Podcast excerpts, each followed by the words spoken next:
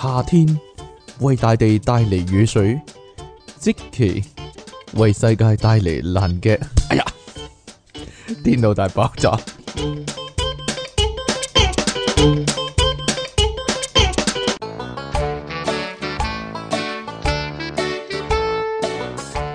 好啦，歡迎翻嚟新一集嘅電腦大爆炸，繼續有出體 king 同埋虎門人類嘅救世主啊，係啊，你哋啊，即其利昂神啊，點啊？開始新一集嘅節目啦，我我成日係預你講電腦大爆炸嘅，我唔係預你啪一聲噶，你點解啪一聲就當你出咗聲咧？你真係咁都係我嘅聲啊嘛，係啊係啊係啊第係一啊，反應你啦已經，係啦，今日咧又有我哋咧獨家嘅新聞報導啊，不過咧節目開始之前咧，呼籲大家繼續支持我哋啦，你可以咧。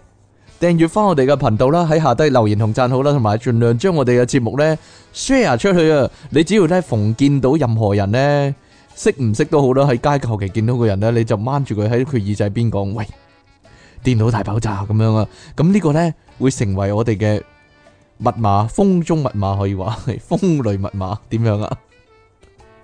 咁可能呢啲人呢，就會誒揾下究竟咩叫電腦大爆炸，不過通常會揾到旺角嗰個阿伯啊。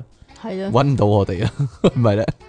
會楞埋宇宙通行證一齊出嘅，咦，咁我我哋兩個節目都宣傳晒喎，幾好係啊喎，係咧一個過期， 不過有個過期節目， 我哋應該點樣重新開始翻呢個宇宙通行證咧？其實講真，都經常重新嘗試去重新係啦重新 remake 定去 remake 一次啦，我哋由頭。可能啦，唔知啊，係啦，你亦都可以咧成為我哋嘅 P 床嘅會員啦。咁啊，咁你就可以聽到我哋獨家嘅節目啦。係啦，不過獨家嘅節目咧都好有電腦大爆炸嘅味道，可以話係。好正經咁樣樣，寓正經於呢個搞笑可以話係，嗯係啊，係唔啦，係好好搞笑咁樣講啲正經嘅嘢啊，好正經咁講啲搞笑嘅嘢咧，或者係但啦，係你都係有懶音喎，冇所謂啦，又冇所謂㗎，唔係太有所謂啦，係啊啊係。咁如果㗎如果外國人聽嘅話，一啲都唔覺得有分別噶啦，因為都唔識聽，咪就係咧。 你話係咪好有道理咧？係啊，係啦，係下啊低咧你可以揾到條 link 啦，可以咧揾到各種嘅方法咧支持我哋啊，有呢個銀行個數啦，銀行個數啦，PayPal 啦，PayMe 啦，轉數快啦，等等啦，係咯。咁啊，我成日都夢想，我同積奇都成日夢想噶，啊會唔會咧有我哋嘅聽眾咧突然之間發咗達咁樣啦，或者突然間中咗六合彩咁樣咯？咁啊，關照下。 係啊，系咯，就係咁樣啦。好啦，咁啊，上次咧好開心咧，有個聽眾嘅來信咧話咧，佢將我哋嘅節目咧 load 咗三次，完整地 load 咗三次。我我會諗噶，佢會唔會好奇怪咧？個節目咁好聽咧，佢覺得 佢覺得咧，起碼唔係點會 load 三次咧？點解咁少人聽咧？真係奇怪真佢係。可能覺得有啲聲咁樣樣嘅，有啲聲，嘈下咁樣啊。係啊，就係因為你個把聲夠嘈，係啊係啊係啊。好啦，咁我哋咧開始之前係啊，我要報告一下，因為我唔小心咧，琴日做健身嘅時候整親條腰啊。唉。我真係，我真係男人條腰好緊要噶嘛？做嗰個咧，類似心磚但係器械嚟嘅咩咩心磚啊？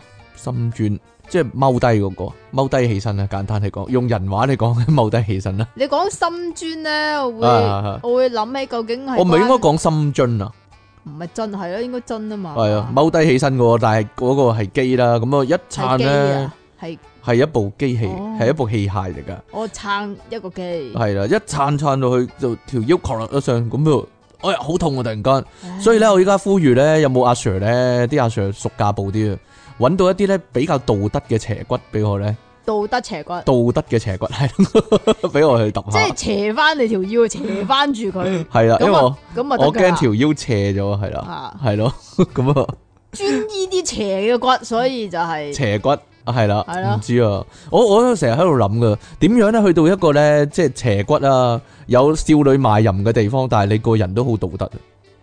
係咯，有乜辦法咧？可能咧就係咧個你叫嗰個師傅咧幫你揼個師傅，就係、道德為本人。哦所以咧咁嘅就好道德啦，哦非常之咁道德吓，或者你拉埋道德位同你一齊去啦，咁哦所以咧你去揼斜骨，但係就好道德，係啦，就係咁樣啦，得唔得啊？得啦嘛。得啦，我我想講好耐啦，但係我哋 冇乜機會講啊，係咯，好啦，咁我哋咧可以正式開始我我哋覺得嘅我個講法已經包咗咯，係咩？我哋正式開始我哋嘅節目啦。 揼斜骨啊嘛，就係、揼 你斜咗嗰條骨啊嘛。系咯，但我覺得咁樣唔夠道德啊！我哋應該更加道德一啲講啲即嘢係。要再高尚啲嘅。啊冇錯啦，我即係覺咧得，直頭入到去咧，一路一路揼啊嘛，嚇一路啊咁樣揼啦，跟住咧點解要咁 嘅？一路咧就討論下嗰啲《論語》啊、孟子啊嗰啲係啦，好道德。究竟係孟子定係孟子啊？孟孟孟子都好喎，討論下係啊，他來自江湖嗰啲啊，係啊，係咯，舔樓嗰啲啊，孟子啊，係你啦咩年代啊好你？耐啦， 好耐好耐啦，係咯，但係啱啱先碌完喎，好似又啱啱又碌一次又冇辦法啦，係咁噶啦，係啊，如果咧李香琴去嗰時又要碌一次，跟住吳啊萬達去嗰時又要碌一次。嚇系咯， 會關海山去嗰時又冇得出，係咯，啊好多好多唔同嘅人噶嘛，嗰時啲劇係咯，係啊，所以咧起碼要 l 三四次啊嘅真係，係咧，好啦，咁啊唔好講呢啲 啦，咁到阿孟子嗰陣時，誒即係佢孟子有排啊係啊， 唔好嚇我啊你， 講大吉利是啊你，我覺得咧，即係好多年之後啊。但係如果你話估嘅話咧，你估係萬子先定周星星先啊？你咁嘅你個人但真但衰啊係佢。但係我我好擔心佢，我真係好擔心 佢。我由細到大都好中意阿周星星，啊但係佢佢咁嘅年紀，但係咁嘅樣喎，你唔覺得好擔心？我真係好擔心， 我講真，係係真心係真心嗰種擔心，我唔係笑緊嗰種擔心，即係有啲有啲潮啊，係嘛？係好吵。講真啦，其實咧，我我哋一路好好留意，好好中意啦，或者係啊你話日本嗰、個叫做都係搞笑啦。松本人志其實後生嗰陣時咧，但係有幾多人知道松本人志係邊個先？自己 Google 啊，自己 Google 啦，唔准笑嗰個光頭仔啊，係係啦，有有其實佢後生嗰時係似周星馳，係啊，係好似唔知點解莫名其妙好似喎，又係嗰個樣，又係嗰個樣，但係個又係要搞 style 笑個 style 都似嘅喎。係啊，但係咧到依家咧，松本人志咧係好強壯喎，係好 fit 喎，fit 過佢後生嗰時喎。勁大隻，因為佢玩咗十年健身喎，但係咧你睇翻，但而且佢仲係仲係幕前喎，啊佢仲係最搞笑最 top 嗰個喺日本。但係喺但係你睇翻周星馳而家真係，哎呀點算啊？嚇 即點解係會如果咁？你點解會咁你咧？套用翻最後一強嗰套戲嚟講嚇咧，就好似因為佢哋好似差唔多樣咁樣，係咪啊你當佢係同一可個能源頭平啊衡平衡世界咁跟住樣，就好似某一個吸乾咗另外一個咁樣啊。我都唔知啊。定還是華人唔係華人？定定係定係中國人嘅社會先係咁咧？即係你大年紀，你會做 admin 咧，你唔會做前線咧，你就唔會做做幕前咧，你就好唔想做幕前，你想做 admin 咧？可能又係嗰啲咩厭倦了嗰啲啊，我都有可能嘅。其實咧，你要做悲劇咧，你要整到人喊咧，嗰、個嗰、個古仔係好容易嘅事嚟嘅。嚇即係你生癌啦，你有絕症啦，生離死別啦，即係誒、呃老公老婆死咗一個啦。呢呢呢啲橋咧，你無論做幾多次，你都係會喊嘅。即係無論你翻炒翻炒翻炒，你做埋一模一樣，啲人都會喊嘅真。係 so much 回啊，我會笑噶。啊！你你個人衰咯，你個人冷血咯。但係講真，如果係如果係搞笑嗰啲咧，你同一唔個。係因為你同一個嗰啲， get，你講咗人哋唔會再笑啦唔嘛。係因為嗰啲咁樣嘅所謂苦情啊、悲情啊、感動啊、接你喊嗰啲係好核突噶，即係好特登噶，好核突係咪啊？所以我係一定唔會喊，我所以係會笑乜嘅。所以搞笑係難度高啲嘅，即係你喺嗰啲劇嗰度咧，你係特別容易揾到揾到好多筆噶。 你啫，我唔係做呢個，唔係咁樣噶嘛。咁係啊唔係嘛，搞笑係難啲嘅，因為你同一個 get 咧，你講多一次，人哋唔會笑啦嘛。但係咧，唯獨即期但咧係就係最特獨特啦。點啊？佢講第一次啲人都唔笑噶 啦，哎呀，呢個先犀利啊嘛，係咪先？係冇， 我揾到你嘅優點啊，終於。得未啊？得啦，唔該。正所謂咧，地獄不空咧，我哋誓不成佛啊！就有呢一單啦，都係講呢單先咩？唔係唔係單講咩嗰單先都得，都係一樣啫，都係類似嗰啲都嘢係窿啊啫。不過嗰啲啊。呢個係意外喎，佢唔係特登喎。同埋呢個其實我哋講過噶，我記得。有冇？講過咧？我記得就有，但係就有聽眾 send 過嚟俾我哋，所所以以呢講未講過都好，有一講過都好啦，都大講家過一温次故啦。知新啦，啊係咯，，希望大家唔好重蹈覆轍啦。但係呢個係即其最愛嘅國家喎，挪威喎，點啊？ 但系呢单嘢佢攞唔攞到威咧？你覺得攞到都攞到。啊 威喎。其實 check 翻呢單嘢嗰陣時係遠到去二零一六年噶啦，二零一六已經發生過噶啦，但系可唔能係咧係同一個嚇同一個 source 嚟噶，我有唔係我有諗過嘅係點咧？例即例係如佢佢不斷咁樣例如呢壇嘢咁樣啦啊，喺世界上某一個地方有一個人發生呢件事啦，嚇你會唔會覺得喺另一個地方同一時間會有另一個人發生咁嘅事？事，你會唔會覺得每一日都有人發生過咁會嘅啦事？會咪就係咯，所以咧大家要小心啲啦，真係有可能發生喺你身上啊！係啦。你但係有個條件嘅喎，有一個條件就係你有首先蛋，係啦，你有蛋。第二個條件就係你有去過呢個姨媽家私嗰度買凳，係咪啊？你要去唔係你要有嗰張 IKEA 嘅凳。姨媽家私就我 係講，我冇講咩啊，好呢個呢個挪威男人咧，叫咩名啊？有有名咩？哇！佢真係挪威名喎。你挪威啊 c？u s o s c u s a s 乜 c u s a s 酷蘇啊 c u s a s 嗱 g r o s 是但啦，挪威名你點知啫？呢個挪威男人咧，因為為咧咧有係有同出嘢傾一樣嘅問題咧，點？解啊？ 就係有膝咩頭問嘅題問題，膝頭哥有問題啊，係啦，佢無法九站噶，冇辦法企好耐啦，係啊，咁於九是站就唔得啊，八站可能得，吓 係咪好笑噶？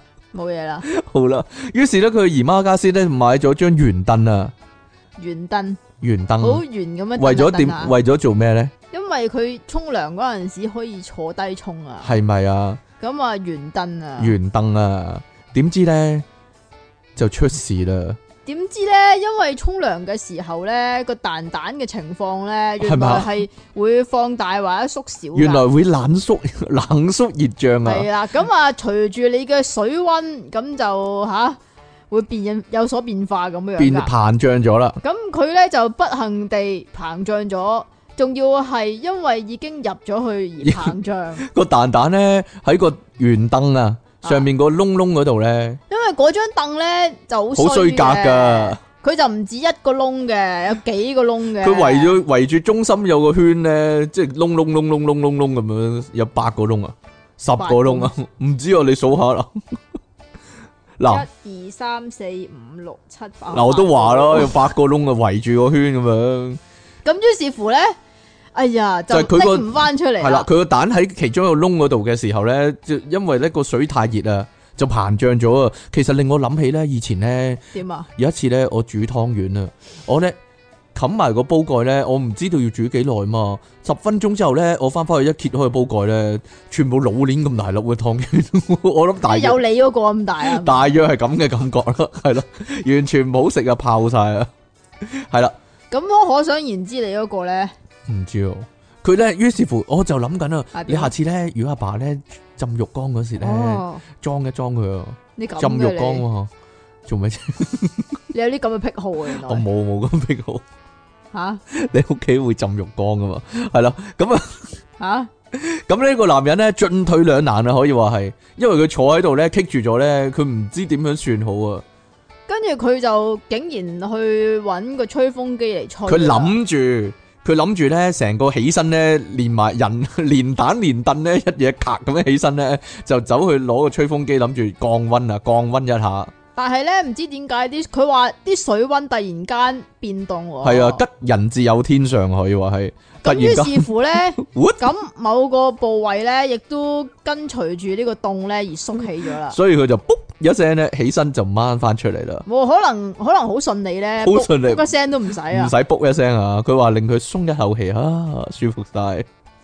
好啦，後來咧，佢就真係同 IKEA 講啊，IKEA 同佢咁講啊，回覆佢喎，係啦，佢語重心長咁樣去回覆，就係話佢哋會認真咁樣樣建議你咧，將個圓凳遠離浴室啦。首先，咁或者着咗呢個合適嘅衣服，然之後先坐落去噶，簡單嚟講就係着翻條褲先坐啦。呢張凳，呢張有窿嘅凳，係嘛？係咧。咁啊，下次唔得，今次啊棘蛋咧，下次棘第二啲咁點算例咧？如啊真咧成抽咁樣係唔知哦。會唔會㗎？好似藍田咧嗰個 sit 嗱， up 你嗰個講佢版，咋嗱？你舊事重提啊！嗰個你咩 sit 年 up 嗰個代啊？你版咁啊樣，連人帶版咁拎走可以。但係我記得我哋講過嘅咧，除嚇咗呢單之外咧，就係有個個男人係啊，就幫幫阿爸沖涼嘛。係啦，但係係唔係又係呢張凳啊？定還是係其他咧？係一張膠凳上面有窿嘅，哦即係即中間係有中間窿有嗰個啲窿嗰啲啊嘛。係啦，冇錯。哦我覺得中間有窿嗰個合理啲，點解咧？你咁樣坐落去係啱啱好，即係降落咁樣個 合體，係咯，即係啱啱降落嗰個位就係嗰度啊嘛。咁可能人哋係即係邊嗰度都中意合下嘅咧。唔知啦，但係咧呢個時候咧就會有啲男仔就會諗啊，好彩我隻蛋細啫咁樣，會唔會咧？會咁噶？我唔知道啊。鵪鶉蛋啊？大大蛋定細蛋啊？唔知你哋。好啦，咁啊呢度咧有另一個誒、呃我覺得有啲類似都係棘住啲嘢咁樣啦。但 係呢即個就係係我哋就我哋本身呢個節目嘅宗旨就係咧，係啦地獄不空啊， 誓不成佛啊嘛。係啦，係咯，就係呢一個啦。點知咧，我哋講完一個禮拜之後咧，兩個禮拜、一個禮拜啦，總係會發生呢啲咁嘅事情。每個禮拜都會有噶。不過呢個咧，誒、竟然同人在野呢個節目係有關。其實人在野係咪仲有嘅咧？而家？唔知哦，定還是冇咗嘅咧？係咯，好多人都睇過呢個人在嘢啦。咁啊，原來咧幾年前其中一集咧就講呢個節目主持人阿 Bear 啊，Bear Bear。咁啊，英國冒險家阿 Bear 啦，咁佢咧喺人在野之中咧漂流去咗太平洋嘅中央啊。咁佢千辛萬苦收集咗咧啲啲飲用嘅水啦，但係咧嗰啲飲用水咧係撈咗雀屎嘅喎。佢咧喺節目度講咧話咁樣飲咧可能就會嘔噶啦。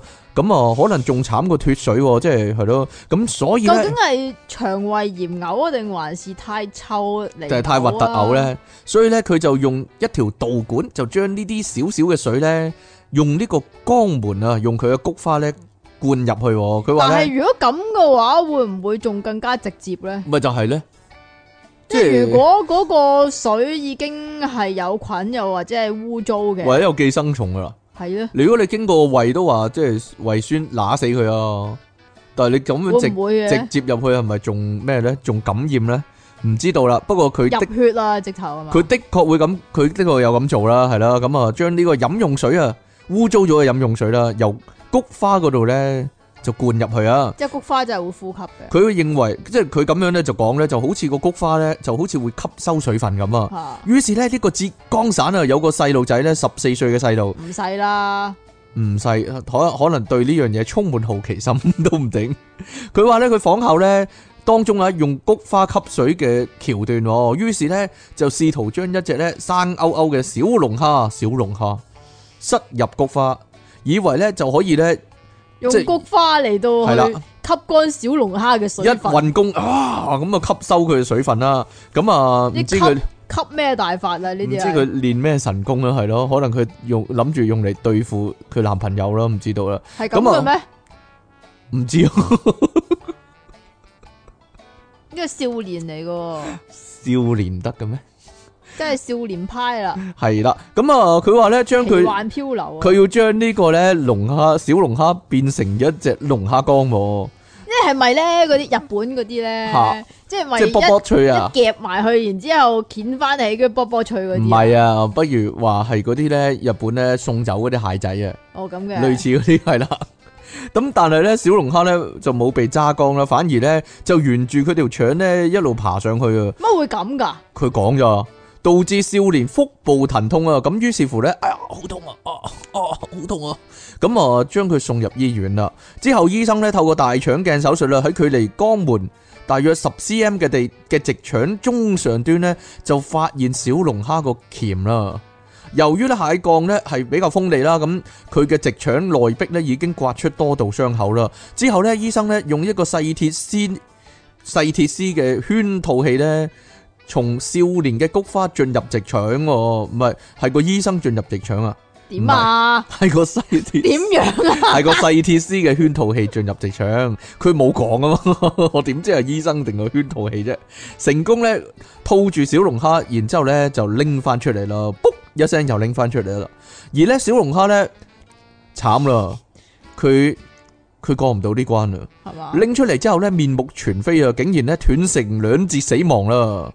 即係咧，我諗呢個小龍蝦咧，唔知前世做咗咩衰嘢，可能嗯要腰斬啊？可能試圖毀滅地球啦，竟然喺一個係嘛地獄咁嘅地方死亡，啊係嘛？係咯， 走咗入走咗入人哋菊花嗰度，係啦，咁啊個醫生 個醫去生咗菊花園度玩啫，個小龍蝦咧係喺點啊咧裏面咧喺個直腸裏面嘛啊，突然間聽到外面有聲音啊嘛，係點咧小夫我我要要入進嚟來啦咁啊了，原來就係嗰個醫生啊。咁啊，內地傳媒話咧，呢個係中國咧首宗啊，可能係全世界首宗啊，由菊花攞出小龍蝦嘅手術咯係。嘛？但係咧，醫生啊提醒民眾啊，提醒大家各位聽眾都要小心，千祈唔好因為好奇心或者追求刺激咧，而將任何異物塞入你嘅菊花裡面啊，以免對健康造成危害喎，就係咁佢就樣啦。係想要健康，唔要想要健康，唔係佢想要龍蝦乾。係佢想要吸水，佢想要吸水，唔系佢想要龍蝦缸， 即係咧個方程式嘢喺度啦。吓小龍蝦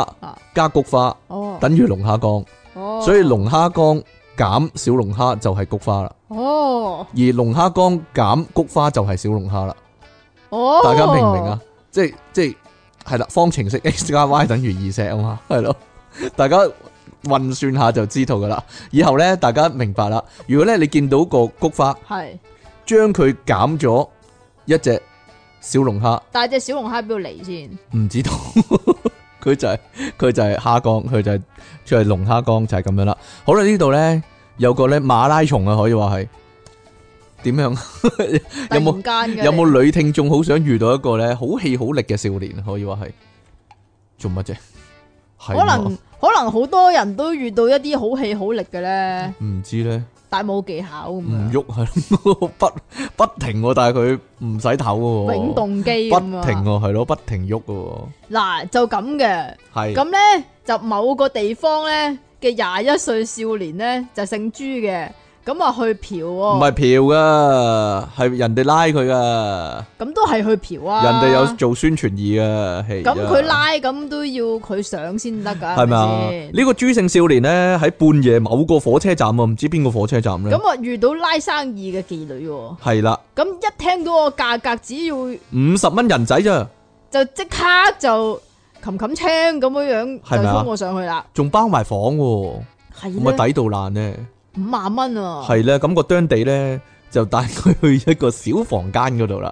係啦，咁啊除咗就咩啦，除咗就你啦，係啊，咁呢個男人因為得個廿一歲啫嘛，係咪？啊？咁啊，畢竟係一個後生仔，滿腔嘅欲火一發不可收你拾，啦你啦你啦你啦你啦咁啊，就擒上去，係啦，佢話一做就做咗廿分鐘，但係廿分鐘係半場啫喎，係啊。係咯，因此咧，呢、個妓女咧相當之不滿，咁啊期間催促佢啊，快啲 啦，快啲啦，唔快啲射啊，係咯，即係咧。係叫你快啲喐啊，係叫你快啲射啊，佢話咁啊快啲射啊，快啲射啊！其實咧，我近射啊射射他吧，我近排呢又係咪一啊路唱噶唔？係我近排係咧點，咧？你會近排啊？會同離岸神咧夜晚打機啊。啊，咁咧，我哋咧會一路通訊咧，即係一路聽住電話，跟住咧嚟到打機噶嘛啊係。點啊咧？跟住咧就會聽到咧佢老豆咧睇波啊。咁咧亦都經常都會聽到呢句對白噶，射啦，快啲射啦咁嘅感覺噶，係咯。咁但係咧，原來男人講呢句同女人講呢句咧個感覺係完全唔同，點樣啊？ 嗱，連離岸神都忍俊不禁啊！呢、個比喻可以話，哎呀， 聽到咧你聽我老豆講快啲射 你，佢老豆點啊佢我就快啲謝啦，即即刻即刻刻快啲謝啦。唔得啊，係嘛？佢老豆同埋佢細佬咧就不停快啲射啦射啦射啦快啲射啦咁嘅感覺，係啦，原來咧呢條女咧亦都可以異曲同工，快啲射啊快啲射啊咁樣感覺啊，係咯， 點啊？好啦，但係咧嗰個妓女咧係有原因有苦衷噶，咁 佢都有苦衷，係啊，佢話咧因為咧佢平時啲客啊，五分鐘我哋啊啦。 哎呀咩地方嚟嘅呢度啲男人質素咁差噶，唉，五分鐘。佢佢做咗廿分鐘都未咩？系咪啊？四五中二十，佢話咧平時咁嘅時間可以接五五個客四個客啦，咁樣啊，講到佢好似唔使去拉咁樣，唔知咧。即係講一到嚟就有咁樣。感覺就係的士兜客咧，即係即係輪住都有咁樣咯，好難啊，兜成晚先有一個係嘛。唔知喎， 同埋佢好似係咯，好似點啊？唔知啦，講永啊，遠都 ready 咁樣嘅呢個，定還是因為佢係專業人士咧？係啊，佢職業噶嘛，係咪職先？業係嘛？咁啊，梗係吓係啦。快啊，唯快不破啊，係咪先？雖然咧呢、呢個當地咧，佢係咁催佢但係朱姓男子咧，因為咧殺得性起啊，根本咧都唔理佢咧，快啲射啊，快啲射啊嗰、個講法啦，係咯，唔理於呢是乎個要求咧，就繼續喐，，繼續喐係咁喐喐喐喐唔停喎、係啦，再勁喐多廿分鐘，後生仔即係後生仔啊！佢再喐多廿分鐘先至終於搞掂，係啦，係啦即，係話呢，即係尼昂神個老豆啊，都唔耐煩啊！即係成場波打打打踢踢踢踢踢即踢係一推，場波一路有係咯，四廿五分鐘 一。路推推推推推推推咗四十分鐘先至射啊！真係啊！ 你話場波係咪悶波啊？所以條女呢都瞌晒眼瞓啊！吓，冇嘢啦。得啦嘛，係啊，因為咧佢做咗廿分鐘半場嘅時候咧，條女已經唔耐煩咧，就揮拳柄佢啊。但係條仔咧受到攻擊咧，都繼續係喐噶，喐打唔停佢啊！呢啲係咯，打佢都唔停啊。即係上半身還上半身，係啦下半身就還下半身，定還是即係分條開嘅。條女嘅上半身打佢啊，條女就下半身撞佢啊，撞翻佢啊。嗱條。仔就下半身撞翻 佢，啊條仔下半身撞翻佢啊啦，一個就用拳頭攻擊，一個就用條腰力嚟攻擊咁樣啊，係啦。一個用拳頭，另係外一個用另外一頭，有哦，好啦，咁終於咧，條仔咧亦都射翻佢報仇啦，就咁樣啦。哦啊好啦， 咁好啦，咁啊，當地咧終於可以落床啦。但係咧，對於原本咧可以打十個，佢話我要打十個，但係咧就將好多時間咧浪費喺朱姓青年身上咧，覺得非常不滿啊，所以咧竟於是然。乎咧就告佢強姦啊啦。竟然走去報警喎。咁兩個人呢，因一個賣淫，一個就嫖娼啊，違反治其實係我講安㗎處治安處罰法呢，咁就要拉佢行哋啦政。拘留噶呢啲要，拉咗佢哋啊同埋要罰款五千蚊咁多㗎。啊哎呀，à. 得不償失啦，真係。咁咧，另外啊，依大陸嘅刑法條文，呢、個妓女殴打豬男咧，可以判處三年以下有期徒刑噶。咁至於豬男被殴打咧，事後繼續係辦事咧，就等於強姦，點解啊？係咪啊？因為條女已經表現唔願意啦，哦，咁噶，我唔知哦。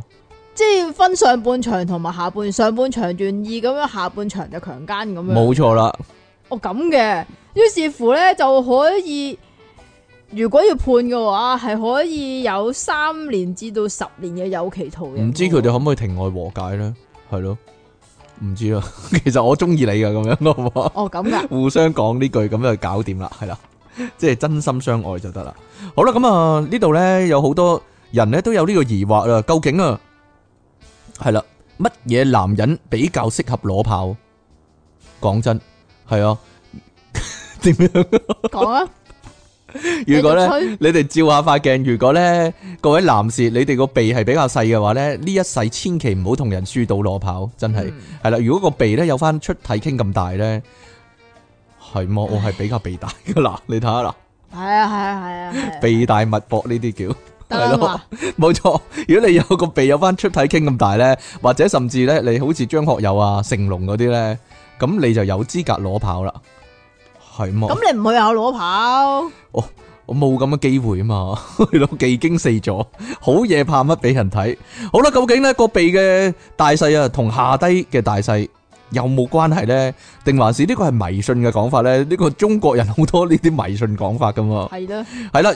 但係近日呢，終於有呢個科學嘅證明啦，呢個係日本嘅啫喎。係啊，同日本仔有冇關呢？佢亦都講明呢個係一個專喺日本嘅研究嚟㗎。好啦，呢、個日本京都府立醫科大學研究團隊啊，喺呢個基礎與臨床男科期刊上面咧刊登一篇主題咧叫做咧 Basic and 哇，我唔識讀喎、呢、個 Basic and Clinical 啊 Candidacy clinical 啊， Clinical Andrology 係啦，咁啊，佢話咧刊登咗一篇咧主題叫做咧鼻哥大細闊度同最大陰莖長度嘅關聯性嘅文章啊。英文啊， low size indicates maximum penis length lymph 啊， length 嘅論文啊，咁啊真係寫咗一篇論文出嚟啊！研究團隊咧揾咗一百二十六件呢死於三日之內嘅中年男性遺體嘅數據樣本，因為呢。會唔會有病毒㗎？唔知道，因為佢擔心咧點解咧生勾勾嗰啲男人咧唔肯俾佢度啊嘛，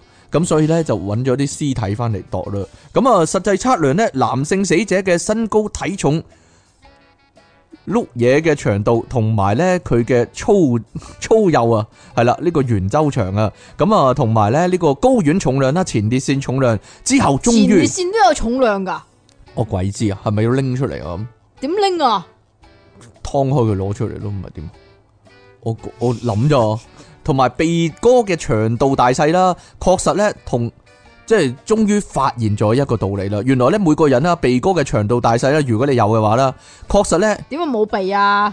冇下低 冇冇哦咁嘅，冇追啊嘛，確實咧會同你碌嘢啊嘅尺寸成正比關係噶，係啦係正比例嘅。嗱，大家聽住啦，依家攞個間尺出嚟係啦，大度家下攞個間間尺出嚟啊！度下個鼻哥啊，係啦，咁啊。鼻啊， 鼻哥係啦，各位女性聽眾亦都係啦，攞把間尺出嚟度下你條仔啦，個鼻哥係啦，個鼻哥咧長度少於四點五七公分嘅男性，四點五七 cm 嘅男性，佢碌嘢咧尺寸最多咧就係得十點四一公分嘅啫，十點四一 cm 嘅啫。如果咧你嘅鼻哥長度咧係五點五九 cm 以上咧，咁你碌嘢咧嘅尺寸咧就可以去到十三點四六 cm 嘅。咁如果面長鼻長嗰啲咪哇咁樣，系咪啊？正啊！而呢個鼻哥咧介於兩係長喎，唔係大係啊喎。長啊，你你你咁樣大係冇用噶唔係我一陣度下先。咁啊，如鼻哥咧 喎，你都唔長，介於咧上述兩者之間四點五七 cm 至到五點五九 cm 之間，我鼻等陣先等陣先，哦，之間係點咧？之間咧你就會發現啦。平均生殖器長尺寸咧就係十一點四三 cm 啊，呢個咧同日本男性平均尺寸係一樣嘅十一點四三。咁啊，為咗增加實驗嘅可靠性呢，呢個研究團隊呢亦都公開佢哋點樣度法嘅。論文之中記載，研究人員呢會將用喺實驗嘅屍體呢嘅男性屍體擺平，係首先要平放先㗎，平放瞓喺床度，然之後呢就垂直掹起佢嘅就直到呢。又話度個鼻嘅，無啦啦度個周嘅，咁啊要度噶嘛，兩樣都要即度，係咁一啊個比例啊嘛，計算個比例係啦，掹到最盡啦，直到咧足以 check 出咧呢個陰莖伸展嘅限度為止嘅。呢個係為咗咧佢營造嗰個咧哦，因為佢已經唔識扯啦，係啦，因為佢唔扯啦嘛。因為咧如果假設佢扯嘅話咧，應該用盡個包皮噶嘛，係咪先？會突出個包皮喎。咪就係咯，所以咪掹到盡為止咯。好啦，但係咧，京都府立醫科大學研究團隊亦都咁講啊，佢話咧，其實你碌嘢嘅長度咧，並非取決於年齡嘅，唔係，我要用研究團隊嘅聲音講，生殖器嘅長度並非取決於年齡，咁我啊好研究噶啦亦咩？亦都唔會隨住身高同埋體重嘅改變就產生長度上嘅變化嘅。你你研究得嚟唔好噴口水啊。其實你出世之前咧就已經確定落嚟噶啦。咁啊，其實咧我見到好多 啱啱出世嗰啲 B B 好細嘅喎，佢真係年齡大會大啲噶嘛。哦，所以咧女仔點樣 啊？女仔嘅胸啦，同埋男仔嘅 J 咧都係嘅，即係命裏有時終須有，命裏冇時就莫強求。係咁嘅咩，啊所以佢話咧，因為咁咁咧出。嘢傾個鼻有幾多 cm 咧？如果有男人咧想藉由健身啊、增重啊、嘗試增高等後天方式咧，令到令你碌嘢增長咧，係絕對冇辦法嘅喎。所以咧，亦都唔需要諗咧，即係咩綁住個啞鈴企起身嗰啲啊，唔得嘅應該係咯。有啲人咁， 有啲人練呢啲功噶嘛， 係咯。我舉我下重啫，我大約五 cm。係嘛？係啊，我就喺嗰個咧四點九七 cm 至到五點五九 cm 之間，咁好啦，大家都知道就係平均出嘢傾個賓州有幾長平均尺寸 係啦，好啦，你咁露骨嘅你講嘢啊，你真唔係係應該點？但係佢應該係由邊度開始度咧？由個鼻尖去到鼻哥最頂噶啦，個頂係呢度定係呢度咧？都着數啲啦呢度， 唔得啊呢度直頭呢度 啦，嗱呢度啊直頭呢你度個鼻啦，插到上去呢度啊？ 係啦，呢度嗰度啲聽眾知道你講乜咩？插到上唉去髮線嗰度啊！呢個鼻啊好啦，呢度咧唔該，如果即期係男仔嘅話咧，可能咧就會遇到呢個問題啦。點啊？真係好彩我係女仔，係咪咁啊？好彩你係女仔咋，冇乜所謂呢啲嘢。嗱就真係咁。依家咧唔知點解咧興結婚嗰陣時咧就有玩個玩好多新郎花神嘛！啊，係咧。係啊，又要唔知咩玩食 wasabi 啊，又要玩掌上壓又有啦嘔奶，啊嗰啲乜係嘢咪啦，啊？要做一百下掌上壓嗰啲啊，係啊類似啦。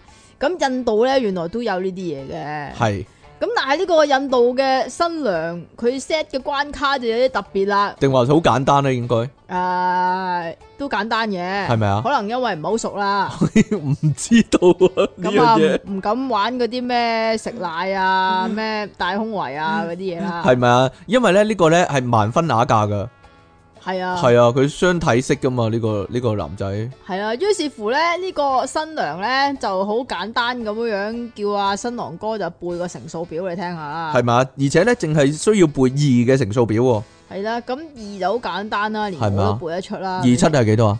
十四，邊要諗嘅，度有諗啫？死啦！ 你合一合埋眼諗喎。 嗱，你唔好 cut 走中間個延遲 啊！嗱，老細，我知你啊， 我知你手法噶啦，你想 cut 走嗰一秒啊？ 冇啊，哎呀，死啦死啦死啦死啦死啦！吓，但系个男人背唔出啊。於是乎咧，個老婆咧，即係嗰個未未成為老婆啦，竟然啊佢就佢就督爆咗。系咪啊？呢、個呢、個叫咩？呢、個叫唔叫大話咧？ 因為喺嗰個叫做相睇嘅時候啦，相睇嘅時候，就男方嘅家人含糊其辭啊，佢話佢高學歷啊，咁係佢話佢個仔即係吹佢係高學歷啊嘛。係咪啊？我個仔好勁噶，高學歷噶咁樣啊，咁依家連二嘅乘數表都背唔出咧，咁可能連小學程度都冇啊！係咪啊？所以咧個新娘咧，即係未做老婆啦，竟然咧。拜拜。抌低啲嘢走咗， 憤而離去啊！簡直係咁呢個婚事亦都冇咗啦，但係男方嘅家人試圖挽回係喎，啊，你冇嬲啦咁樣啊！呢啲佢搿爛塊面嘅喎。唔知哦，你唔好嬲啦，唔佢會怕醜喎佢會背噶啦，咁樣啊佢佢會識噶啦，佢會識噶啦。咁結咗樣啊婚之後就知啦。你知唔知佢最興咩啊？條女，咩啊？你仲蠢過即奇啊！咁樣，哎呀， 跟住即刻走啊！即奇背得到， 即奇諗下都背到啊！你啊背都背唔到啊！咁啊，跟住即刻走啦，即係哎呀唔要啦咁樣，即刻走，即係勸都勸唔翻呢啲。係嘛？係啊係啊，真係噶， 即刻反晒面啊！即刻可以話係，所以咧真係唔得啦。我所以覺得唔好呃奉勸人奉咧，勸大家咧，乘數表要背得好或啊，者誠實啲啦，唔識唔識咯，係咯，係嘛，就唔識唔好話會自己比識，唔較咩係嘛？好誇下海口話我識會噶咁型啲樣，噶嘛？唔知啦。好啦，咁啊，我哋嘅係咯，點啊？開心嘅時間過得特別快，不過我哋講埋最後一單啦。 大家大家依家食薯片興唔興啊？興唔興用筷子夾嘅咧？我覺得好白痴，唔知點解會咁樣咧。即係咁，李昂臣你點噶？即係咁。有陣時咧食薯片嘅時候咧，就通常用手嚟撩撩添，撩撩啊！，用手嚟撩噶嘛 用手嚟拎啦，不如你咁講。即係撩完先拎噶嘛， 系咪啊？啊？但系日本咧唔咁知點解依家興咁樣喎，佢會用筷子嚟夾嘅唔喎。係就咁樣嘅嚇，你會覺得用手嚟到去拎咧，咁隻手就會污糟啦嘛。嚇嚇咁如果你嗰陣時係打緊機嘅話咧，咁如果你又想食薯片嘅話咧，咁你嗰個手掣就會沾滿咗嗰啲咁嘅鹽啊、油啊咁。哦，好簡單啫，咁好我核識突啊，㗎我識點啦破解呢樣嘢。點樣咧？食完之後即刻抹喺個褲度咯。嗱，係咪好聰明咧？ 搞掂所以晒，咪就係話你個人真係好污糟啊！係咪啊？不過前排咧都有啊，薯片神器啊嘛，係啊，有個夾咁樣噶嘛，好似自助餐自助餐嗰啲夾咧，但係係啊膠做嘅。不過你講埋先啦，但係你有冇啊？你係咪有嗰個係嘢啊，你有冇用啊？有用過下啦，但係都係用手食好啲。哎呀！但係有個有個北嘅，吓，你講埋先啦。好啦好啦，呢度呢，有個日本電視節目叫《語鳥神乜鬼乜鬼乜鬼》啊，就喺即係咩啊？ 佢出片假名我唔識讀啊，如果平假名我就識讀， 係嘛？喺節目上呢，討論咗呢食薯片嘅食法啦，結果竟然發現呢，日本越嚟越多後生仔呢，竟然係用筷子夾薯片嚟食嘅喎。有冇搞錯啊？呢、個電視節目呢，仲去調查大眾呢點樣食薯片啊，結果發現呢，用筷子夾薯片嚟食嘅人呢，係隨住年齡越嚟越細呢而增加噶，即係越年紀越細。就就越越會用筷系子啦嚟，越中意用筷子嚟夾食，係啦。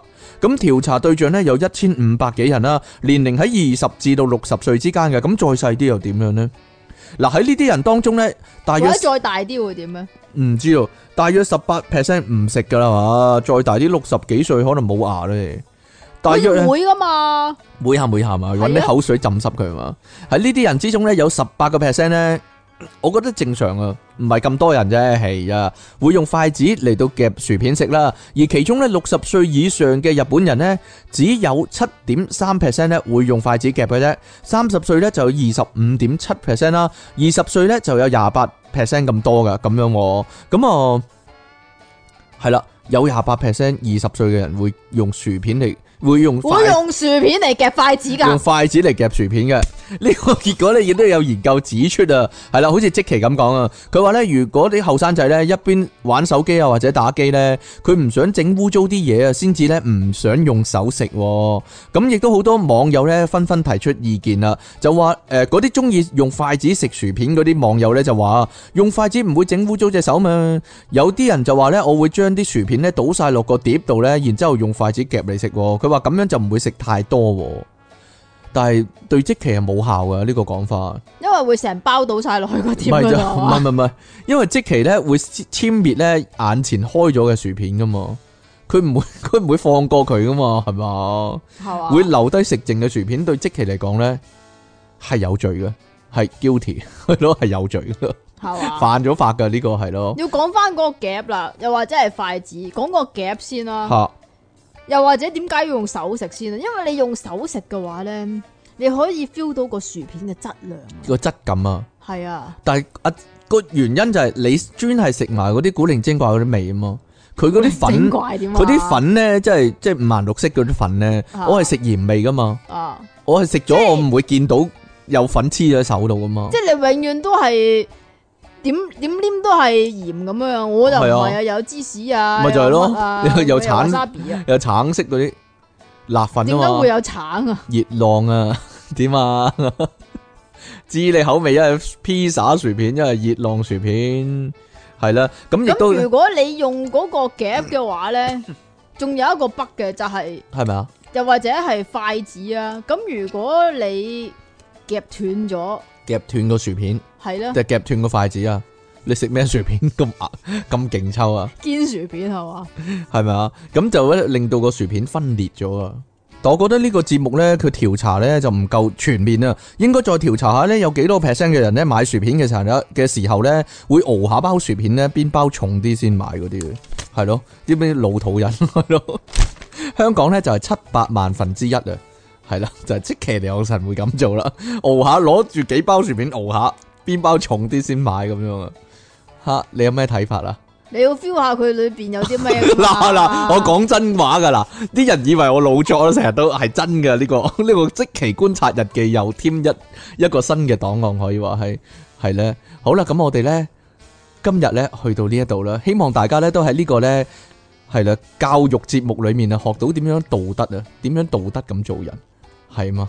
係啦，點先有道德咧？ 雖然我哋嘅節目咧講好多咧菊花啊、追啊呢啲咁嘅嘢啦，但係其實我哋嘅節目咧係好道德嘅。好有教育意義。系啦，冇。講一啲唔符合道德嘅嘢嘅， 就係咁樣嗯啊係啦啊，係啦，呢個香港嘅精神就係咁樣啦。好啦，同埋大家如果有啲咩意見嘅話，都可以喺下邊留低噶。係啦，例如你點樣食薯片啊啦，同埋咧你有冇擺嗰啲龍蝦、小龍蝦入去啦，嗰啲啦，有冇整過有冇棘龍蝦 乾同埋啊？有冇有冇沖涼棘親個蛋啦，嗰啲啦，你都可以係咧啊。如果你有親身經歷嘅話咧，亦都可以講俾我哋聽嘅，係唔咯使怕醜嘅。啊又或者你個鼻有幾長啊？係你個鼻哥有幾長喺度？咁咁都可以話俾各我位哋聽㗎聽眾，各位聽眾，將你個鼻哥度一度，然之後喺下低留言啦，係咯，係啊話俾我聽有幾長咯。係啊啦，比拼一番，大家係啦，大家冇所謂嘅呢個世界大同可以話係 係咯，呢啲冇所謂嘅，唔使怕醜嘅呢啲係咯，我哋好好 open 啊嘛，我哋個人係啊，係啊，好啦，咁啊繼續啦，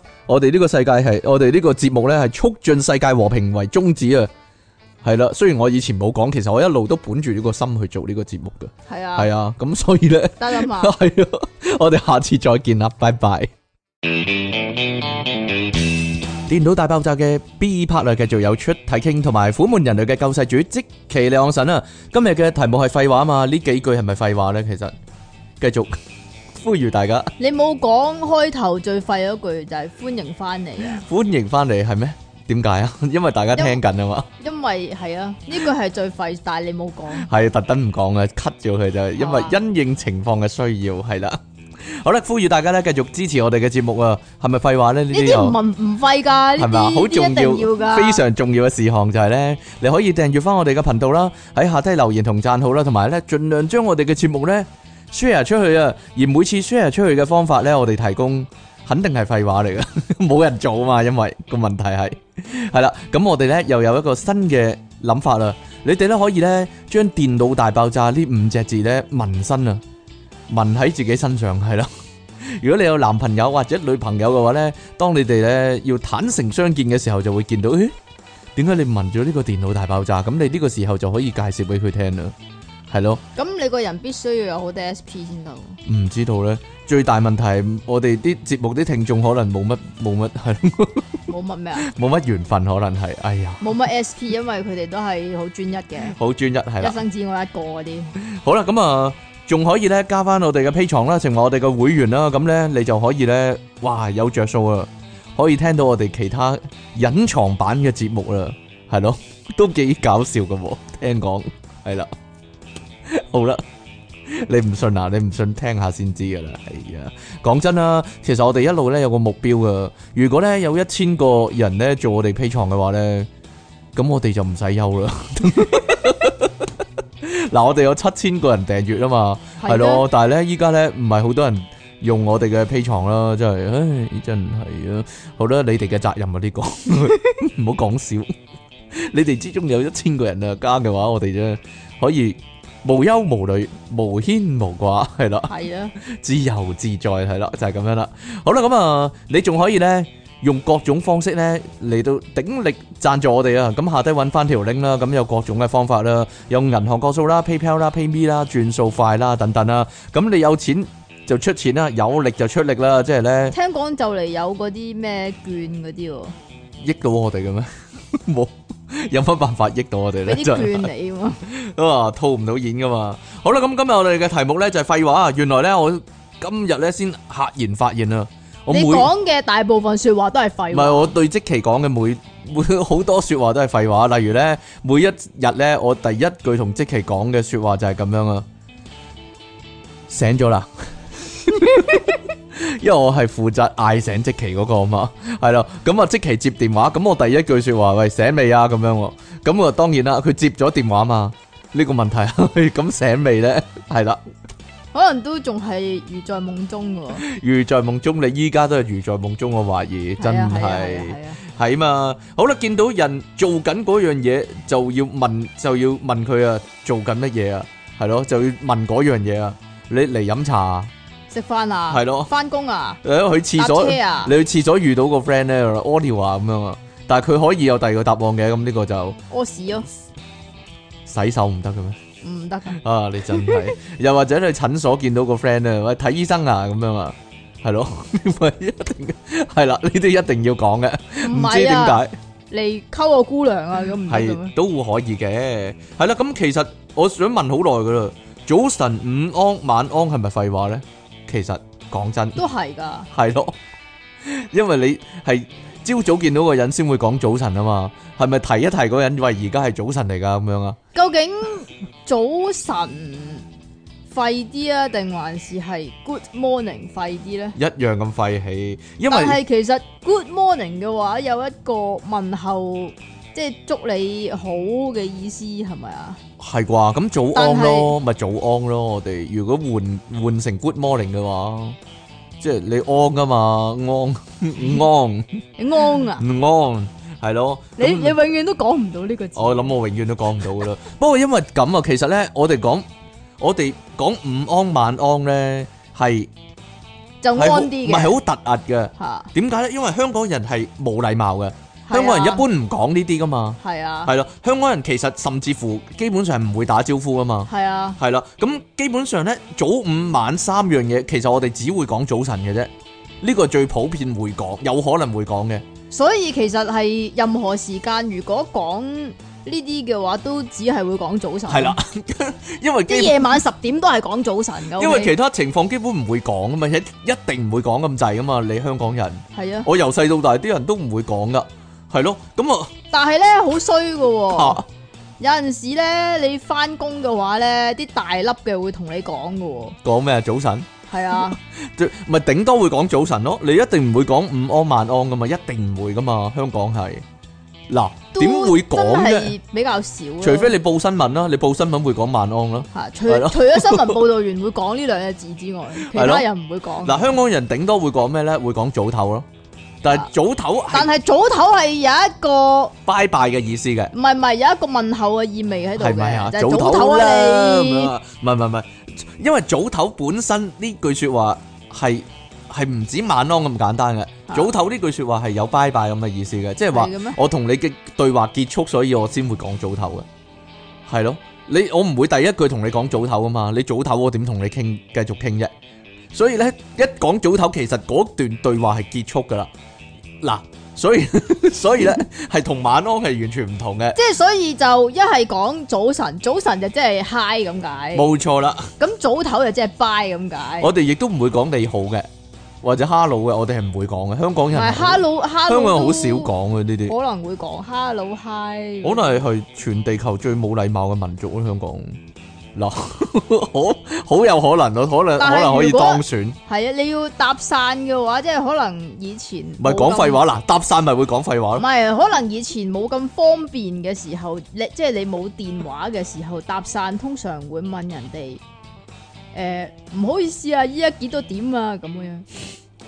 係咪真係會有啲咁嘅人咧？即係有啊即係男仔真係有啊向女仔搭訕，真係依有家啊幾點？哦唔係我我聽過係借紙巾喎，借有紙冇巾啊可唔可以借張紙巾嚟啊？嗰啲喎咁都有啲位噶咯喎，已經有啲位，唔知咧，即係有個交接喺度噶咯喎。係啊， 點樣搭訕好咧？我從來冇試過啲乜嘢真即係從從來都係人哋答你嘅係，啫。手到拿來簡直係係啦。係呢嘛啲係啦。好啦，其實咧仲有啊，你朝早出門口咧，見到鄰居，你其實寧願佢講早晨定還是寧願佢講喂翻工啊咁樣啊？嗱我。冇眼神接觸嘅喎。冇通常你都我我一早估到你係咁噶啦，我一早估到你係咁噶啦，我梗係神預言啦我點樣啊？嗱，其實呢啲問題係咪真係想得到答案嘅咧？我由細到大都好疑惑嘅，因為尤其望住我老豆咧，會同啲鄰居打招呼嗰啲咧，喂咁早啊咁樣嗱，係咁咁早啊，早啊嘅，或者咁其實呢個咧有個隱喻喺度嘅，就係唔應該喺呢啲時候見到你噶噃。我諗呢呢句说話咧，任何情況都可以對即期講，啊嗰個咁早啊咁樣啊， 係咯咁早啊，係你唔係瞓緊覺嘅咩咁樣係啊？啊應該全係啊全港聽眾都會咁樣係啊啊，係啊咁早嘅咁樣啊，咁係早咯。啊，你唔係應該遲到嘅咩咁啊？究竟呢啲問題係咪真係想得到答案嘅咧？定還是根本係係唔需要回答嘅咧？定還是 我冇理由要報告你，我做乜要咁早咧？係啊，可能有自閉症嗰啲會諗點樣答嘅，但係通常標準答案就係係啊係啊係啊係啊係啊係係啊啊係啊係啊，所以我就想知，其實有冇可能得到其他答案咧，或者得到一啲意想不到嘅答案咧？係啊，約咗人爆格啊嘛，嗰啲啊，冇 咁早啊咁樣 啊，應該點答咧？呢啲冇嘢啦，係或你者都已經係啊咗啦，或者翻工啊咁樣，我應該點答返咧工啊？係啊，我翻工咁樣， 唔係啊，定還是唔係咧？ 唔係啊，冇做好耐啦咁樣啊，啊真係啊，好啦。同打招呼一樣啦，啲大人咧帶啲僆仔咧去拜年之類咧，一定會叫啲細路喂叫人啦咁樣啊。其實係為乜咧唔？其實係唔止為乜拜咧？年嘅，咁你去探啲親戚朋友啊，係啦咁都會叫啲細路叫人啦咁樣 樣，其實你叫咗嗰個人，嗰、個人會唔會特別開心啦？啊，好開心啊！你叫我咁樣咯。嗱， 你估計下先， 人人哋叫你，你我會唔會好開心咧？我細個嗰陣時，我已經有呢個心質裏疑邊有呢個疑問噶啦 啊。咁你有即係有點解要叫人呢？ 即係都見到啊，打咗招嗨咗噶啦，嚇！叫人啦咁樣樣，叫即係譬如叫叔叔咧咁樣啊，樣，咁你就重複一次叔叔咁樣啊。個個問題就係、嗱，如果咧佢話叫人啦，跟住唔會同你唔同唔同你講佢係邊個，咁都可以話係有個作用啊，考下你記憶力啊嘛。如果你話係咁嘅咩？叫姑我覺得唔媽，係叫姑媽，喎咁你都叫我講咗個答案啦，我仲講你做咩啫？嗱嗱，好耐冇見，佢驚你唔記得啊嘛。嚇驚你年輕痴呆症嗰啲啊嘛，所以咧就要考慮呢個係邊個，呢個係邊個，呢個係邊個咁去認人咁啊嘛啊。如果佢都講咗個答案咁咯，不如直接啲啦，呢個係邊個？你記唔記得啊？咁樣咁樣就會講咯。係咪啊？呢個你直頭講真名咯， 直頭係啊響傳朵講嘅文咯，啦，咁 係咪啊？就係咁樣啦。啊，你認得嗰個人，嗰、個人會唔會特別開心咧？如果有個細路佢認得你嘅姑媽咁樣，你會唔會好開心咧？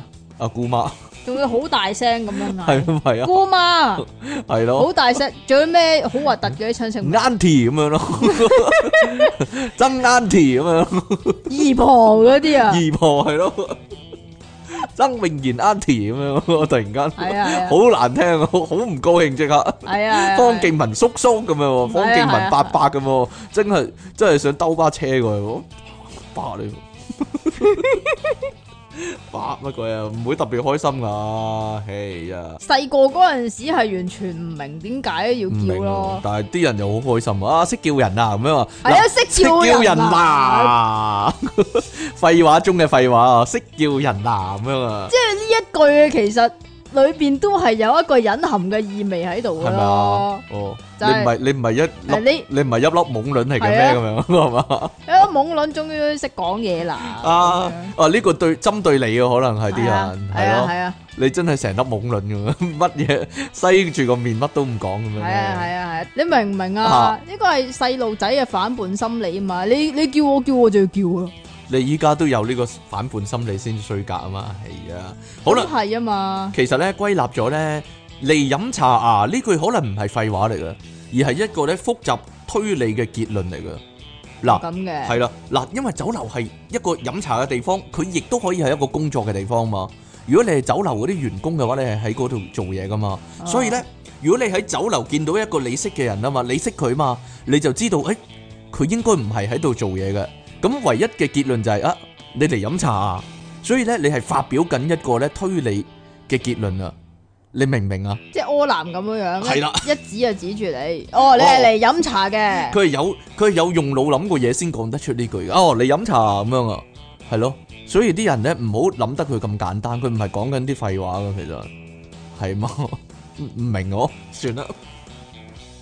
啊，其實咧，我近來咧，我係近來真係近幾個禮拜啦，我見到好多類似嘅情況，就係咧啲人喺街見到舊相識啊，跟住企喺度傾偈啦，跟住你會睇得出咧，其中一邊咧。其實係唔想傾，想快啲走噶。佢想結束個對話噶，所以呢，就一路講啲冇乜意義嘅説話呢，希望個對話好快啲變得無聊啊。然之後呢， 就可以迅速離開嗰個現我話場。俾你知，係根本上就係嗰個人無聊，定還是兩邊嘅人都係想快啲走咧，快啲撇呢？但係企咗喺度又認得嗰個人就冇辦法呢，所以唯有寒暄幾句。嗱係咁嘅咩？嗱，通常其實嗨完就 bye 噶啦，梗係唔係啦？又唔你係唔係一個啦成熟嘅大人嚟噶，要講幾句顯示你係有呢個社交嘅能力噶嘛。係咁嘅咩？我估計啊，我我唔識啦，實雖然 會唔會講講下佢顯示埋你有性交嘅能力㗎？會唔會講講下咧，講翻以前嘅恩怨噶啦，可跟住能會啊打起上嚟啦。嗱，嗰日咧，我喺生果鋪咧，有個男人跟住同啲屋企人咧去買生果，但係個生果婆咧就彷彿好多嘢講咁啊。咁最後咧，個男人連續講四次啊，最緊要身體健康啊吓，佢連續講咗四次啊，最緊要身體健康啊吓咁樣。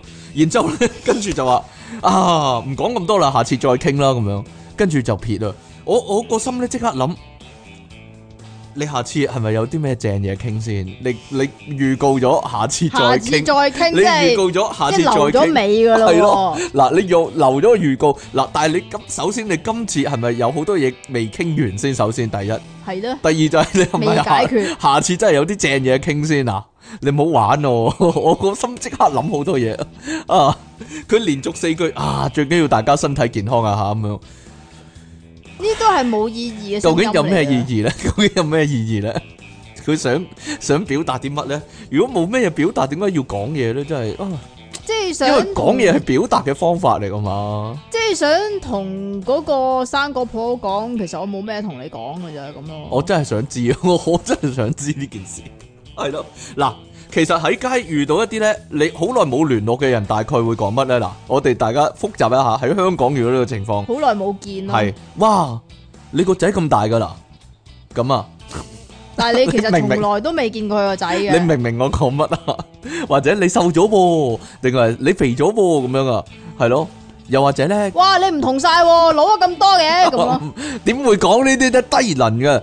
你我最個人直接啊嘛。最行係呢啲啊，近來點啊咁樣啊，近來點啊咁樣啊，或者而家搞緊乜啊？我我我寫嘅時候有咩有咧，咩搞啊？咁我寫嘅時候先至發現啊，系点咧？我對花家姐咁樣 做啊，唉因為之前咧啊。啊！阿花家但係姐佢叫你佢吩咐我唔好講講啊喎，係啦，我之前咧某個情形咧，总之你某一日突然间谂起花家 姐喎，哎呀，好啦好啦好啦好啦好啦，唔係某啲原因要向阿花家姐核實嘅，係啦，某啲嘢要向阿花家姐核實，其实係啦系你个死八婆啫。係我死八婆啦，好啦好啦好啦，然之後咧完處理完呢件事啦，咁我又 諗啊點樣離開，點樣迅速離開現場咧，我就講我啊。哦拜拜近咁，來點啊咁樣咯，我八卦完啊啦， 嗱，實際上我唔係真係好想知佢近來點咧，咁樣講係唔係幾好咧？花家姐你唔聽嘅嗬，冇所 謂啦，係啦，咁啊，跟住佢就好認真咁講講俾我聽佢近來做咗啲咩咯，係啊。认真报告。佢有認真報 告，係啊，係咯。跟住啲人知道咧，哦，出體傾如果問親咧，近來點啊？其實佢唔係好想知我近來點咁樣，定還是人人普遍嚟講都都有呢個諗法咧？即係如果問你近來點啊，其實唔係真係好想知你近來點咧。其实近来点啊，都系一个拗水吹嘅啫。我我我諗緊啊，有冇例外情況？如果問你近來點啊，佢係真係想知你近來點咧？定還是都我我諗緊係嗱循例問下咁定啊，還是除非係嗰個係舊情人咁樣咧？舊情人舊情人係咯， 或者分咗手，但係餘情未了嗰啲，佢真係想知你近來點咧？有冇咁嘅情況咧？不過算啦，問即其冇用，冇乜經驗佢啫，點樣啊算？熟，咪係咯，廢話嚟嘅呢句，哎呀！啊，我我我喺度諗緊啊，咧呢啲咧，你個仔讀到幾年班啊？嗰啲咧，或者你個仔咁大啊咁樣，其實有邊一樣係真心想知嘅情報咧？係咯，嗱，定還是都係有啊敷衍、敷衍嘅講法咧？個仔叫咩名咯？呢個真心想知咯。係咪真㗎？即係即係想知啊！你改個仔個名咁靚㗎嗰啲啊？類 似啊，你 你個人唔係幾好啫，唉或者你個仔讀邊間啊？係咪真心想知？可能真心想知嘅，係咯，話 band band 幾嗰啲，係咯，係嘛？唔知但道係如果呢個問題出自我老豆把口咧，下佢就真心想知道你讀邊間嘅。下，我話俾大家聽啦，冇冇咧，好似即期咁樣咧點，啊？ 即係你讀個仔讀邊間啊咁樣。如果咧個阿媽咧係嗰啲怪獸家長嗰啲咧，佢真係同你炫耀啊！啊呢間啊勁嘢嚟㗎嗰啲咧，咁你咁就大劑啦，講好耐啊，企喺度點樣啊？你老我以為你老豆係關心佢會唔會去嗰度教添，唔係，係因為呢一個話題，我老豆先答得上嘴啊嘛。哇，係咪啊嗰間啊，啲功課好多㗎喎。佢就可以講好多啦嘛。係啦，唉，真係，因為我諗咧，即期咧喺街見到啲好耐冇聯絡嘅人咧，佢係應該會扮見唔到嘅，同埋盡量唔俾嗰個人見到嘅，嗬 嗬，咁點啊？因為橫掂嗰個人都冇好耐冇聯絡，就即係唔需要聯絡啦， 即係係咯，費事即係即係即刻咧遮住個面咧，即係擋太陽咁樣快啲撇啊，費事俾佢見到咧，跟住哦即期啊咁樣 搞緊乜啊咁樣咁就大劑啦，唔知點算啊真係。你會答啲咩？搞緊乜？ 搞緊乜？搞緊賓州咯，咁啊。你搞錯 喺條街點會咁做 咧？請問喺條街點會咁做咧？啊！咁可能咁啱搞嗰緊一係搞緊係一個咁現在，係一咁個現啱嗰在，一下拗緊啊嘛，咁你又咁啱問啊嘛，搞緊乜啊咁樣，我咁笨 就呢咯。個係一個現在進行式嚟噶嘛？I am 係咯，I am paying 即係咁樣搞緊乜咧？通常都係一個婉轉啲嘅方法問你做緊啲乜嘢工作咁樣。我諗係啩？但係點解一定要關心人哋做緊啲乜嘢工作咧？有咩大歇後啲咯？我我諗就一般成熟嘅成但人係會咧，咁啩？如果你問着一個近排有乜搞啊，跟住佢話啊，我轉咗行做保險啊，咁咁你樣就大劑啦，咁你就大劑啦，踩到地雷啊，可以話係係。啊。所以咧，呢啲廢話有陣時咧，真係害咗你自己，可以話係。嘿，嗱，其實咧嗰陣時咧，公司開會嘅話咧，會有好多人講啲拖延時間嘅廢話噶。我以前咧做福利機構嗰啲咧，開會有議程噶嘛。佢個其實開會做咩咧？一係就檢討翻上個月啲嘢啦，即係上個月啲活動嗰啲啦，又或者咧嚟緊啲活動搞乜嗰啲啦。咁係一個題目一個題目咁講落去噶嘛。咁通常咧好多時咧啲人係坐喺度十個人度啦，全部都唔講嘢嘅可以。梗唔講啦。可以廢議，即係全部唔講噶。咁到時咧，個老細咧就會有乜問，咁好講啊？呢啲嘢係咧，跟住個老細就會問大家有咩睇法啊，點解要講翻之前啲嘢做做啊？檢討下啊嘛。尤檢個腦唔係，尤其是檢個我腦覺得尤其是係嗰啲公營機構，即係類似呢啲福利機構嗰啲咧。啊如果你話商業機構都仲話啲友會喺老細面前表現自己啊，呢啲福利機構咧，啲人真係唔講嘅，會完全全沉默嘅。講乜啫？個情況咧就好尷尬啊嘛，咁、個老細咧通常會問下大家有咩睇法啊，咁有要時點咧睇啊？可以就係有時咧全部人冇嘢講咧，跟住咧我就會覺得咧個老細係望住大家咧，好似俾啲壓力大家要講嘢咁樣啊。咁如咁果我你老細有冇好似以前啲老師咁樣樣啊？會嘅，其實會嘅，福利機你構係真哋係會你哋嘅，唔講我嗌名噶啦 喎，咁啊，福利機構係有可能會咁噶。咁如果有人抵受唔住壓力咧，就會逼一啲咧冇意義嘅説話出嚟啦。例如咧，我覺得幾好啊，咁樣 咁樣類似係咁樣，我覺得唔錯啊，呢啲啊，係咯，你明白個廢話個個個個指數去到邊度啊？個個成個空氣中充滿住啲廢話，所以其實心裏面啲人全部心裏面，哇，廢話咁樣， 係咯，通常廢話有邊啲咧，都係啲好 mutual 嘅嘢，係啊，好表面、好我覺膚得淺嘅嘢。幾好咩為止幾好先，同啲乜嘢對比先？我覺得 O K，乜嘢邊邊一度邊一個 point 係 O K 嘅咧？你要 further 咁樣追問落去，如果唔係嘅話咧，呢、個係只係你發緊一個聲音嘅啫。嗯，其實好多時都係咁嘅，所謂開會就係咁樣噶啦。但係咧有陣時咧，我本來諗住咧拖延時間講，求其講啲嘢，因為咧其他其他人冇嘢講嘛，咁會俾即係，但係咧，因為其他人冇嘢講，你求其講嗰句咧，就俾班大粒咧認真看待啊，好白痴噶。係啊嗱，咁你講嗰啲咩廢話俾啲人認真看待咧？我做宿舍嗰陣時。吓、有次咧開會個主題就係話咧點樣美化嗰啲房間啊，嗰啲舍友住嗰啲房間啊，點咁樣美化哎可以？係啦，咁我見冇人講嘢嘛，咁我諗住求其噏啦，咁樣，跟住我就話咧，啊，不如喺牆壁度畫壁畫啦，又可以同啲舍友一齊畫咧。我諗住係一定唔過噶嘛，你你你啲牆壁啱啱裝修完咧，你冇理由真係走去畫花晒啲牆壁噶嘛，仲要叫舍友畫，你真係不得了啦嘛。跟住咧，因為冇人講嘢，因為全部人都唔講我竟然，跟住咧開始咧，我諗住實 band 喎，跟你住。其他人冇冇喺度推你推你埋牆角？嗯，我覺得幾好啊。係啊，咁就係咁樣。跟住過咗兩三秒之後咧，跟住其他人紛紛話啊，贊幾成咁啊幾好啊，一於咁做啦，咁樣又可以同啲 sell 一齊玩咁樣。竟然真係要做喎， 跟住唔 跟住就俾你負責啦，方生。係唔係每間房自己負責翻咯，嗰、個房長嗯自己，嗰、個嗰、個負責導師自己負責翻咯，咁其他人有冇擾你啊？又冇嘅，但係真係會真係，所以咧你要睇又，你咁你係加重咗人哋嘅 workload 喎。本來就要做嘢噶啦，但係個問題就係咁樣啊。如果咧你想講，如果你想講啲 hea 嘢嘅話咧，你等人哋講緊嗰時你先講。如果你全部一一粒聲都冇而你講咗咧，嗰句説話咧呢啲就叫做衝出嚟塵。就會唔係嘅。 但係佢採納咗我意見啊嘛，就會成為唯一嘅意見啊。你咯，我諗住搞下笑嘅咧，佢哋唔會唔會唔會你通過噶嘛。你唔可以咁嘅樣㗎。你諗啊下啲牆壁全部白雪雪咧，你冇理由畫花佢噶嘛？但係佢哋都話哦幾好啊咁樣喎，哦我真係打個突啦，唔係 我覺得我想之後唔你其實係嘛咁樣，唔好話係啊嘛，你其實如果嗱 嗱你要講嘅話咧，你就講得大啲。啲牆咧，其實咧咁平整嚟講咧，我覺得應該要揼爆佢。係咪啊？ 呢句唔係廢話，呢句係搗亂嘅説話，我覺得 低能嘅都 嚇、好啦，仲有原來咧，絕大多數啊關心人嘅説話咧都係廢話噶。通常咧見到人撲街啦、整親啦，跟住條友咧坐喺地度咧面容扭曲喺度點下點下咧，咁你就要埋去 問啦，你好痛啊！ 痛唔痛啊？咁樣痛唔痛啊？咁樣啊，係咯。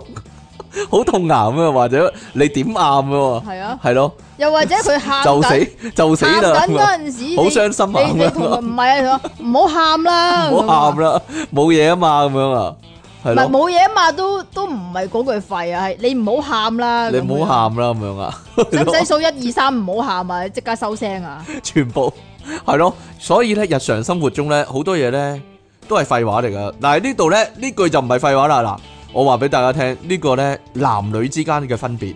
如果咧男人問女人舒唔舒服咧，通常係真心想知佢舒唔舒服嘅。係咩？係，但係如果女人問男人舒唔舒服呢句，好明顯係廢話嚟嘅。係咯，點解咧？男人唔會唔舒服噶。 嗱。可能會喎。会嘅咩？ 有咁嘅事嘅咩？你走去走访下啲男人咯， 系咯。又或者，如果男人問女人有冇高潮啊，應該係真心想問嘅。使唔使計俾你睇幾多次啊？但係如果女人問男人有冇高潮咧，呢句係廢話 嚟噶嘛。嗱，大家應該知道啦。嗱，唔好再犯呢啲錯誤啦。好多人話咧，即其講下話係廢話喎，但係大家認真咧係睇小即其嘅。點樣啊？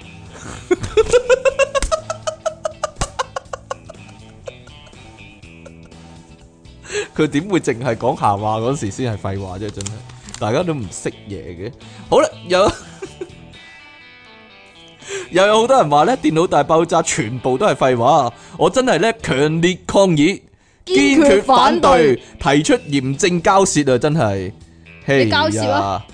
我唔知同邊個你同佢交交涉啊我唔知同邊個交涉嘛，但係好啦，出體傾送出小龍蝦一大隻啊！歡迎你咧，側落唔知邊個位嗰度都得，係啦。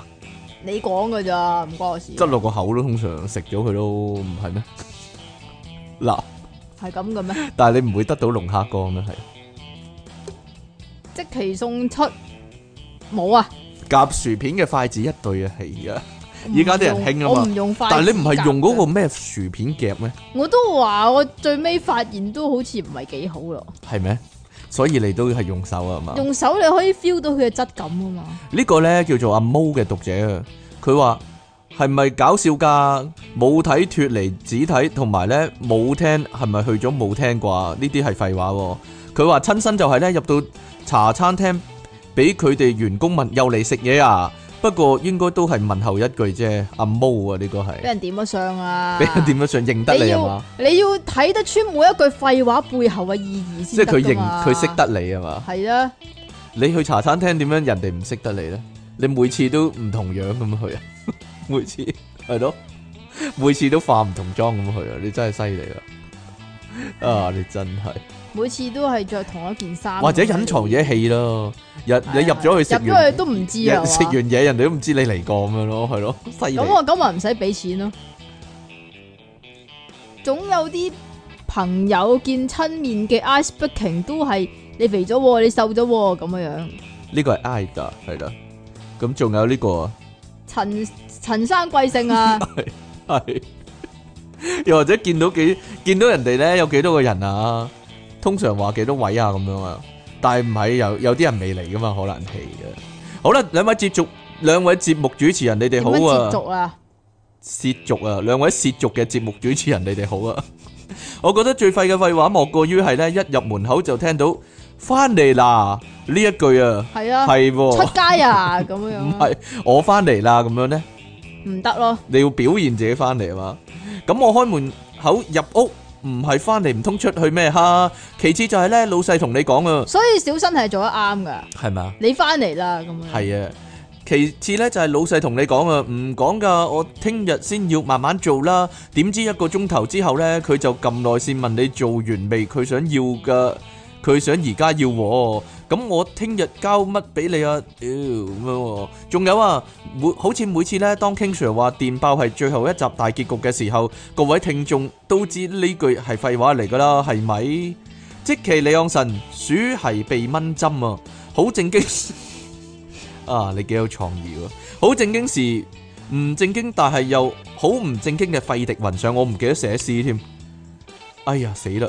我而家七步成唔詩使啦啊，唔要啊，你你嚟，你嚟，你唔讀要啊你讀完呢封信嘅時候咧，我就已經作好首詩啦。唔要啊，好啦，我而家即刻唔嚟啦。要啊！你咪七步有成啲人咩人陳神文文嗰啲，即其利用神，唉廢話多過人，爆炸私人相咪，又係呢啲，啊哇簡直係整個咪啊，簡直係七步成詩，有冇講散笑？開啦！一步成詩我直頭。你都冇步，你坐喺度。嗨，兩位節目主持人係咪呢個啊？係啊。係啊，我屋企人廢話對答，落街撞到街坊，街坊問我屋企人，啱啱放工啊？屋企人話係啊，街坊話依家翻緊咩工啊？屋企人話冇嘢做咯。親戚廢話對答，住喺附近嘅親戚突然嚟我哋屋企，再樓下用通話機對答，親戚話：喂，早晨啊，你喺咪屋企啊？係喎 ，Jenny 相係喎，打打去人哋屋企話你係咪屋企啊？不過而家用手睇嘛，人哋可能真係唔喺屋企咧。佢話係用樓下嗰啲對講機嚟到去。咁呢個就上肯去㗎定打係。上去㗎，肯定係廢話啦。我而家嚟得唔得啊？或者我而家嚟得唔得啊？唔得。咁人哋可以唔得唔嘅係，你你話喂喺喺唔屋企啊？其實唔喺啊，咁樣樣咯。唔知道咧。不過你打嚟咁，我聽咗先嘅咋。 依家咧，如果叫外賣嗰啲咧，佢係咪會咁講？叫外賣啊咁樣啊？唔會講 咯。我我突然間諗到啊，以前周星馳咪特別多嘅，你講嘢啊嗰啲啊，係啊，但唔係呢句係串人嘅，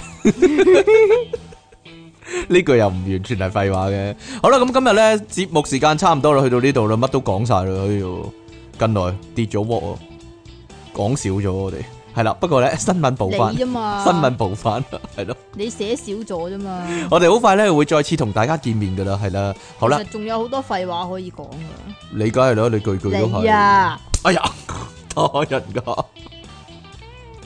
好啦，我哋成個節目都係噶啦，其實 大家唔使講呢樣嘢，係廢啊如果你話我哋個節目係廢話，呢句都係廢話嚟噶本身。好啦，咁我哋下次見啦，拜拜。